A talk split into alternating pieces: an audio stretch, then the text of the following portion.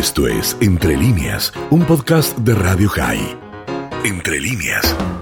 Y usted sabe que esta última confrontación entre Israel y el Hamas trajo en todo el mundo muchísimas manifestaciones anti-israelíes y antisemitas, porque están obviamente vinculadas, y un lugar que viene siendo preocupación hace mucho, porque tiene mucho extremismo a pesar de que es una democracia de las que uno dice más consolidada en el mundo, justamente son los Estados Unidos, donde hechos antisemitas se han dado en el último tiempo y mucho.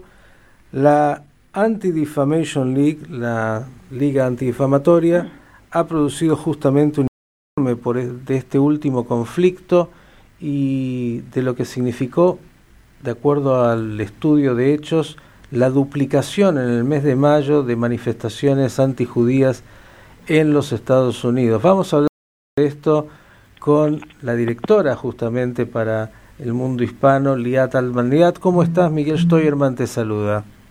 Miguel, ¿cómo estás? Muchísimo gusto. Gracias por, por llamarme y por incluirme en tu programa. Saludos Radio Escucha.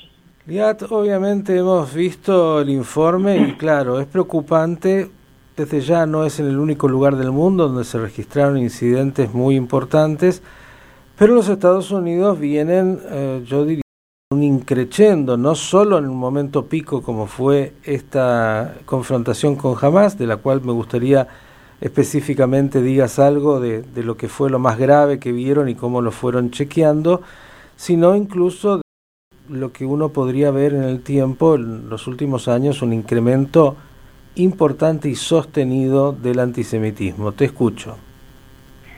Bueno, Miguel, sí, eh, diste en el clavo, realmente estamos muy preocupados Unidos. Tú sabes, como dijiste en tu introducción, Estados Unidos ha sido uno de los países donde las comunidades judías de la diáspora han podido vivir libremente durante centenios de que ha, ha habido antisemitismo en diferentes épocas eh, este, este nuevo, eh, esta nueva ola de antisemitismo que hemos tenido nos preocupa mucho. Eh, obviamente el antisemitismo viene de derecha, de izquierda, de islamistas y de grupos que ni siquiera se identifican con un, con un partido político necesariamente. Y en el caso de la escalada de la, de la guerra que, que, hubo en mayo entre Israel y Hamas, eh, vimos este tipo de antisemitismo que estaba de alguna manera atado al antisionismo, a las fuentes que manera eh, están en contra de Israel, que hacen muchas comparaciones injustas y comparaciones que no, no están con la realidad, de que de alguna manera Israel está agrediendo a los palestinos muchas veces viene arraigado del tema de la justicia social aquí en Estados Unidos, que de alguna manera eh, los palestinos son eh, atacados de la misma manera como de color aquí en los Estados Unidos. En este aspecto específicamente eh, en el tema de los incidentes, más que se duplicó, fue 115% de aumento cuando lo comparamos con mayo del año pasado. Siempre mayo es un mes crítico por el tema de la NACBA y por el tema de que siempre hay protestas a nivel mundial.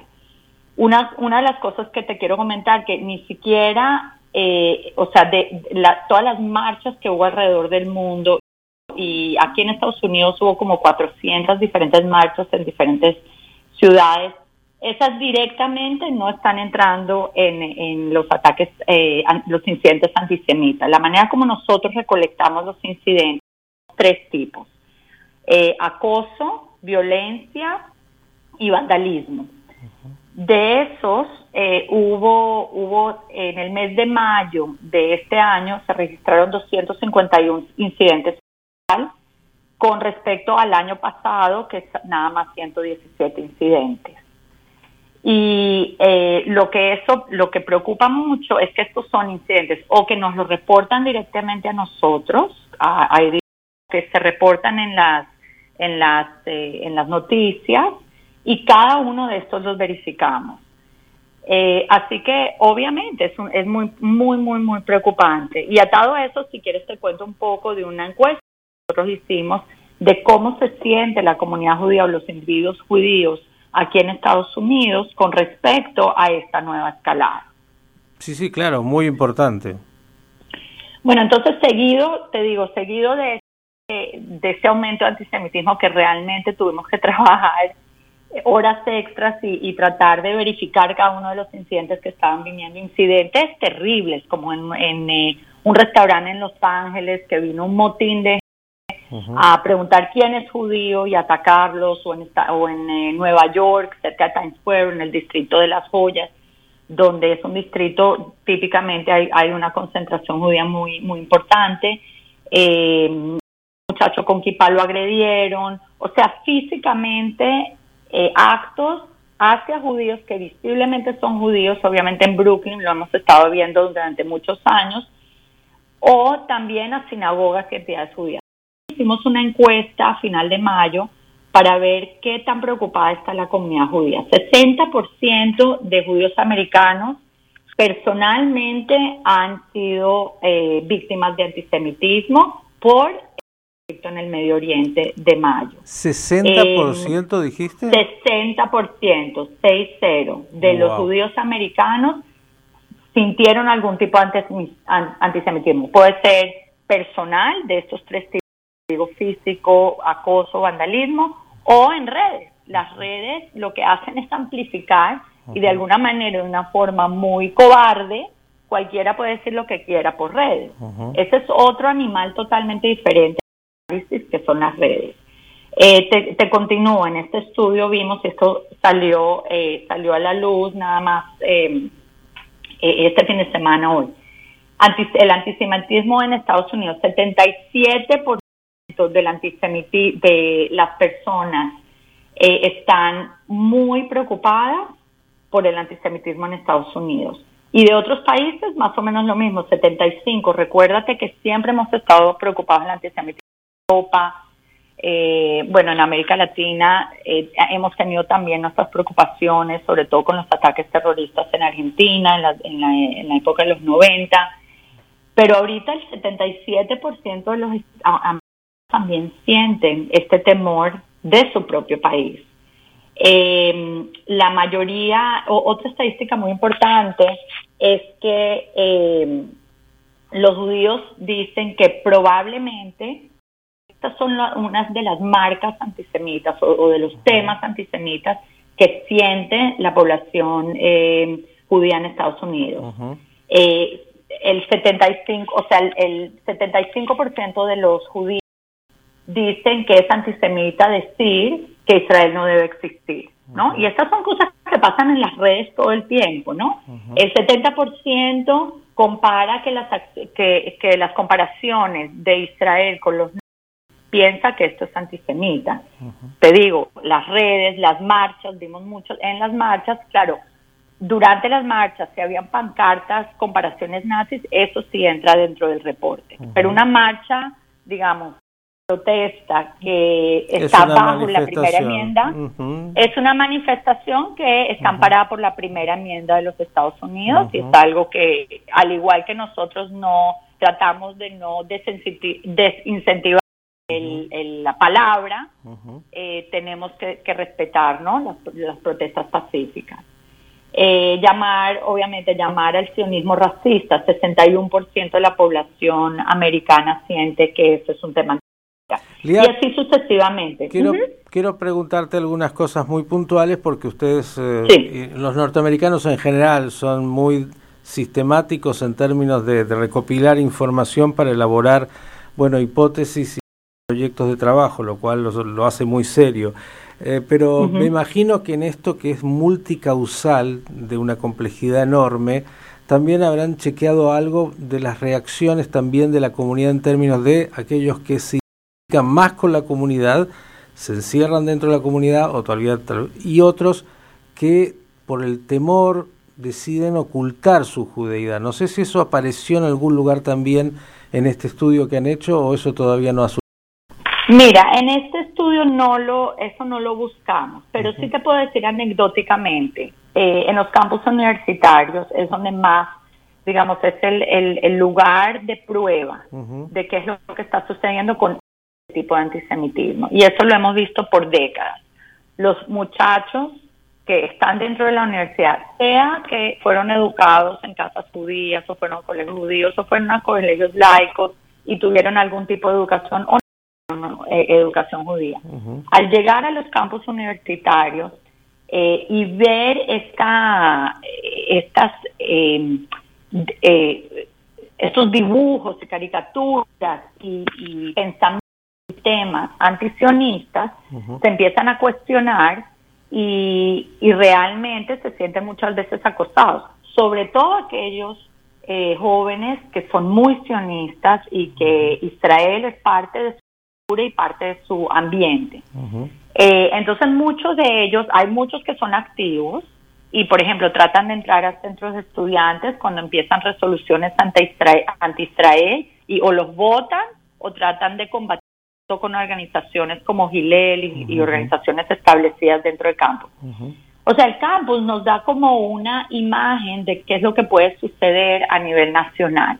Y definitivamente muchos estudiantes, no tengo estadísticas enfrente mío para poder decirte, pero anecdóticamente es un tema muy fuerte en las universidades donde los jóvenes prefieren, sabes que yo quiero estudiar, quiero salir a, a rumbear con mis amigos, quiero y el tema de Palestina, si tengo una convicción fuerte, lo voy a lo voy a discutir. Pero si no, prefiero prefiero quedarme callado porque no me quiero hacer enemistad. Como, en casi todos lados. quiero preguntarte de, medidas concretas. Eh, me imagino que, eh, bueno, en esta preocupación, por un lado, se habrá fortalecido la seguridad en las instituciones. Eh, escuchamos del gobierno de Biden una declaración también pero Estados Unidos vive una situación, digamos, de permanente tensión y violencia. No es algo nuevo de algún enloquecido que agarra un arma en una sociedad donde hay tantas armas y gente. Eh, digo, esto se agrega como un factor y digo, las instituciones están trabajando lo que hace a su seguridad con mayor recelo que antes.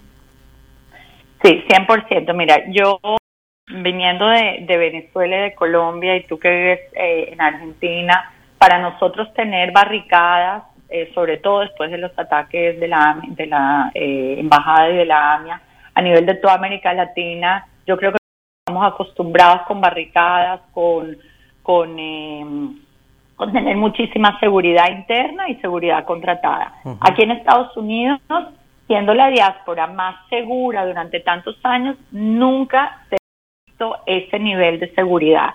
En Europa se ha visto, en América Latina y en otros países. Eh, aquí en Estados Unidos, aunque no estamos al nivel de este tipo de barricadas, estamos, eh, si es, todas las instituciones tienen seguridad, tener, la mayoría tiene, y, esto es para todo tipo de entidades religiosas. Puedes eh, pedir al, al gobierno federal que te den que te, den, te, subsidien las cámaras. Eh, todas las instituciones judías tienen relaciones con la policía local para que hagan eh, rondas y para si hay un evento grande. Me queda un minuto. Te voy a hacer la pregunta más difícil para que la respondas en menos de un minuto. Ok. Los judíos alemanes se sentían profundamente alemanes, más alemanes incluso que judíos. La comunidad judía los por muchos años ha sentido profundamente orgullosa de su ser norteamericano y de esa enorme presencia judía en todos los ámbitos. Algunos han llegado a decir, cuidado que Estados Unidos puede transformarse, con todas las diferencias, en la Alemania del siglo XXI. ¿Hay alguna posibilidad de eso? ¿Sientes que algunos judíos perciben que podría haber realmente una situación mucho más con la comunidad judía norteamericana? La respuesta es no, pero te voy a decir por qué. Porque realmente vivimos en democracia. Vivimos en un sistema que si bien no es perfecto, es un sistema donde hay balance y ajustes. Hay tres poderes. Cada persona elige a sus dirigentes. Que los dirigentes a veces no, no, sean dirigentes que digamos velan por el tema necesariamente judío no, esa es otra pregunta discusión que en un minuto no te la puedo responder. Creo que las circunstancias de la Alemania eh, pre-nazi a la que llegaron, las diásporas que sí se sentían eh, muy cómodas son muy diferentes a lo que tenemos ahora y no nunca me gusta hacer comparaciones eh, de digamos del Holocausto con otras situaciones. Creo que el Holocausto fue único y sí mi optimismo con todo y que veo desastres todo el día y antisemitismo hay gente que nos odia mi optimismo es que nunca jamás, nunca jamás esto se va a repetir. Bien. Entonces, por eso trabajamos tú y yo en conjunto para, para tratar de, evitar un, próximo holocausto. Liat, eh, como gracias por vuestra tarea, este enorme informe que vamos a publicar conjuntamente con esta entrevista y siempre desde ya nuestra emisora a la disposición para seguir, para estar atentos y para que puedas comentar lo que ante un gran cariño y buenas noticias. A ti, a ti, gracias Miguel y saludos. Esto fue Entre líneas, un podcast de Radio High. Puedes seguir escuchando y compartiendo nuestro contenido en Spotify, nuestro portal radio.com y nuestras redes sociales. Hasta la próxima.